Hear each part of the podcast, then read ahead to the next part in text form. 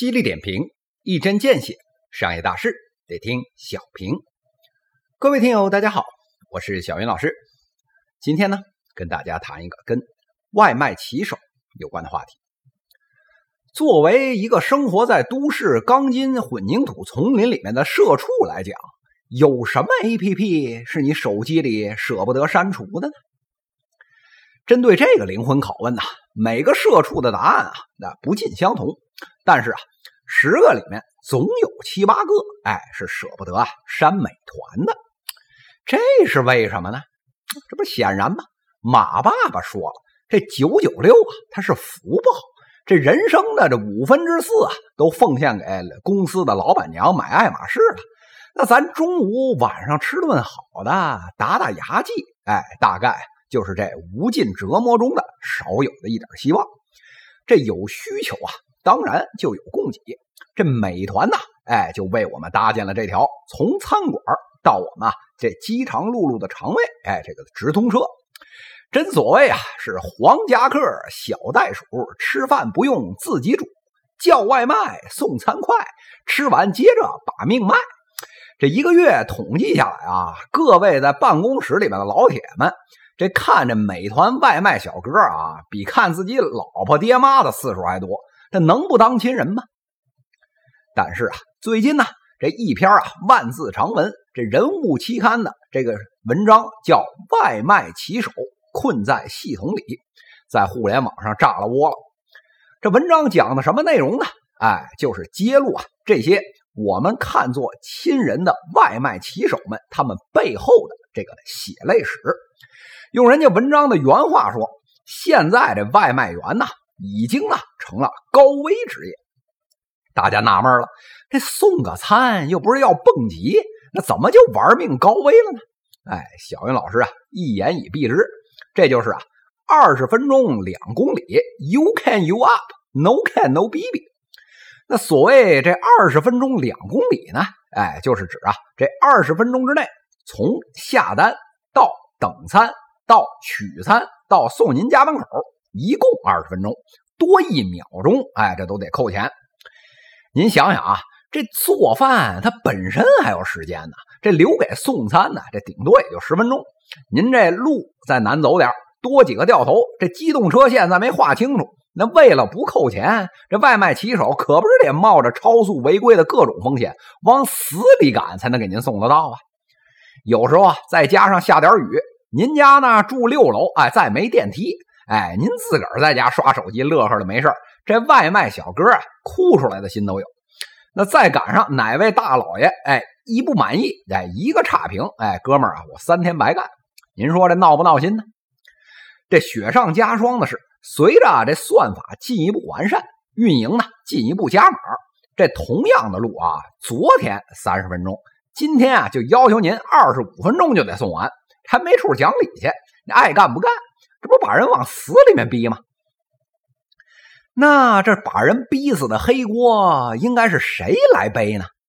按照那篇文章的逻辑啊，这首当其冲的，哎，就是这个算法系统。这冷冰冰的 KPI 的指标啊和扣钱的原则，是生生啊把骑手逼上了绝路。那这问题来了，这算法它是个死的，它是人编的，那谁让他这么编的呢？那肯定是运营啊，那这么压有没有道理呢？咱啊不得不说，除去这个别情况啊，这事儿还是有一定道理。那为什么要这么说呢？这系统压指标目的啊就只有一个，就是提升效率。各位可能经济学感兴趣的小伙伴大概读过这个《国富论》，这里面呢讲这个社会分工大生产，让这个做螺丝钉的这个时间啊，哎成百上千倍的缩短。这种例子，哎肯定还有印象。这如果呢，还有小伙伴对管理学也有所涉猎的话，对呀，这现代科学管理之父泰勒，哎，估计也不陌生。他就是第一个拿着这个秒表系统研究工人工作效率的人。这谢意车煤本来呢，三个人干一个小时的活哎，改变这作业方式，哎，两个人半个小时，哎，这就能完成。这压缩时间的前提啊，是精确计量。这精确计量的目的呢，哎，就是提升效率。对于一个外卖系统。这最大的效率指标啊，就是啊人效，哎，也就是啊一个人单位时间能配送多少单。美团的庞大的算法机器，就是啊，把这几十亿的这个点单以及啊各种的配送路线和订单之间的要求反复优化，找到啊近似最优的这个点，然后呢写入规则，让地面执行。哎，这才有了今天配送的现状。这时候啊，大家不服了，这有系统啊，就意味着您可以罔顾劳动者权益，这疯狂压榨剩余价值了。小云老师啊，拍拍您肩膀。哎，这都是啊计算在内的，在这个庞大的算法系统里面，这劳动者权益您到底能不能完成，或者啊一天看几个小时，这才不违反劳动法？这些啊不过是几千万个约束中的一个。哎，换句话说，我就算想啊玩命的压榨剩余价值，让您一秒钟啊就把这餐给我送到，一天送一百万单，那你也得能干办到才行啊。这劳动法也得能通过，不是吗？但是啊，反过来咱们看另外一边啊，要是啊每个单我都宽限到啊一两个小时，您呢慢慢溜达着送，哎，这倒挺好的。但是啊，消费者这体验啊跟一坨屎一样，那我这企业还干不干了？再说了，我把这骑手给逼死，那资本家就能坟头蹦迪了？哎，这资本家的坟啊，跟那骑手的坟那是一个坟，你死我也得死。哎，所以说这个天平呢。全压到外卖骑手那边，这就是啊泯灭人性；全压在企业这边，这就是啊亏钱出局。所以啊，一定是在这里边找一个平衡，这里边的度啊把握，哎，就非常讲究了。那这美团这个度把握的怎么样呢？小云老师平心而论啊，我个人觉得啊是很不错的。那为什么这么说呢？您放眼一瞧啊，那市场上是只有美团一家在送外卖吗？那真不是啊，咱啊就算啊专挑大个的说，那至少还有饿了么，这不是吗？那好了，那我们先来看啊，这美团还有饿了么的这骑手，那谁赚的钱比较多呀？那现在啊，咱公允的拿出来一看，这确实啊，这美团赚的多了一块。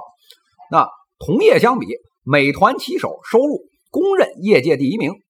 换句话说，同样是送餐，同样是玩命狂奔。几乎啊是没有差别的业务模式，做呢这美团骑手就比啊做饿了么骑手哎更有优势。从这个地面反馈来看，累呢都是一样的累，但起码累您能多赚两块钱呢。从另一方面来讲，您要是嫌啊美团累，这没问题啊，咱也不是一家垄断，您扭头拍拍屁股就可以去饿了么，这根本没人拦着呀。这行业啊人员流动快的一逼。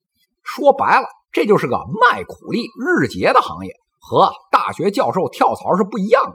你还得考虑啊，什么学校好，什么学校不好，有没有名之类的。这种啊苦力的行业，就是啊谁给钱多就给谁干，谁待遇好给谁卖命。反正你也没指望期权，也没指望分红，那不就是日结计件的工资吗？做的多赚的多，做的少赚的少而已，没有那么多废话。那为什么虽然到今天啊，大家叫苦连天，天天发文啊，发短视频臭骂王兴泯灭人性，但是您瞧，这地面上并没有出现大规模的这个美团骑手转投饿了么的情况出现呢？这嘴上啊说不要，身体呢是最诚实的。大家伙用脚投票的结果，这件事儿难道不值得深思吗？这个事儿啊，咱再进一步的看啊。美团是第一天就像今天这样在市场上占绝对的主导地位吗？那当然不是了。一四年的时候，饿了么百分之三十一的市场份额，美团才百分之二十七。后面呢还有饿狼一般的淘点点，还有百度外卖。这一五年，美团和饿了么同时获得差不多七个亿美金来烧。这饿了么呢烧到了百分之三十四，美团呢烧到了百分之三十一。这后面啊紧赶着追赶的就剩下。百度外卖一家了。等到了一六年，这饿了么觉得啊，这拿补贴大战，哎，立刻就能结六个月啊，就能结束战斗。结果啊，这个情况呢，远远的超出了预计。这战火呢，根本没有烧到尽头。一七年的这个份额啊，两家已经非常接近了。这饿了么一气之下啊，联合资本吞并了苟延残喘的这个百度外卖，这一度啊，飙升到百分之五十四的市场份额。在三到四年之内，这又被美团赶上超过。到了今天，这美团的份额稳稳的在百分之六十五，这饿了么呢彻底掉队了。这美团啊也同时宣称，哎，在一九年啊首次开始盈利了。这里边的艰辛呐，难为外人道也。逼逼了这么一通，那想说什么问题呢？就是啊，这个餐饮外卖的行业根本没有什么行业秘密，这商业模式几乎完全一样。美团、饿了么。两家后面的资本也是不相上下，你能融十个亿，我也能融十个亿，这半斤八两，谁也不比谁多两毛钱。那这拼到最后，那怎么这美团就从落后一个身位变得绝对领先了呢？这最后啊，靠的就是算法，靠的就是地面运营的功夫。这水磨功夫啊，一点一点熬，这快六年的时间，一年呢两到三个百分点，哎，一点一点硬吃下来。拼的呢，不是谁钱多，就拼啊，谁能蹲马步，谁能绷得住不犯错误。这硬桥硬马，哎，不含糊。王兴这种啊，死人堆里爬出来的这种老兵经验，那岂是这初生牛犊张旭豪能比得了的啊？再说系统啊，这当年饿了么那套运营系统的底子，就是一个校园外卖基础搭起来的。你这三五百单，哎，尚且可以。那成百上千倍的这系统压力一上，那可不是到处漏水吗？哎，况且了，对系统的升级呀，这饿了么呢一直重视程度不够，直到一七年初，哎，才开始啊重视挖人。这挖过来的又还是硅谷那帮没受过国内百万千万级订单洗礼过的小白，这系统啊能凑合用不错。这论精细落地的程度，跟美团不在一个量级。这六个月呢，打不死别人，拖到三五年，这对手呢又不犯错误，那可不就是被拖死了吗？说到这里啊，小云老师啊不禁感慨：这所谓算法啊，所谓系统，这无外乎啊就是生产力工具，目的呢就是一个提升效率。人类的科技和工业史就是一个不断提高生产率、降低成本的过程。这就好比啊，刚开始挖坑，您用手刨。刨的是满手是血，半天还挖不出个屁来。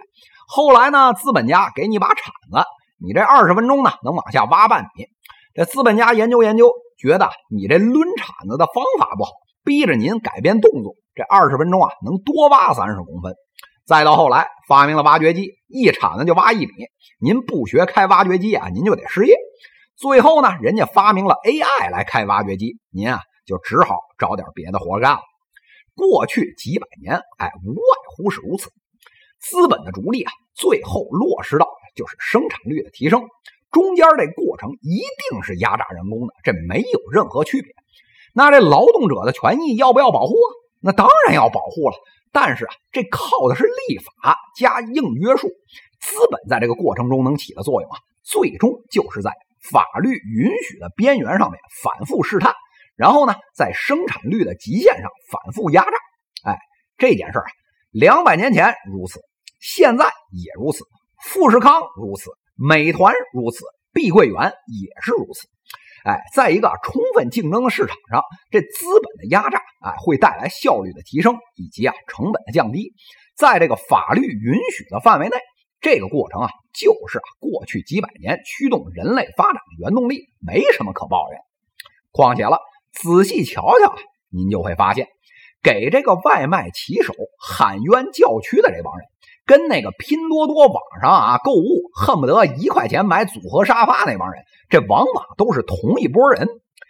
那究竟是提升效率带来的低价买买买香呢，还是当个圣母婊占领道德高地喷死资本家香呢？我想啊，各位听友的心中应该自有取舍吧。犀利点评，一针见血，商业大事得听小平。各位听友，我们下期再见。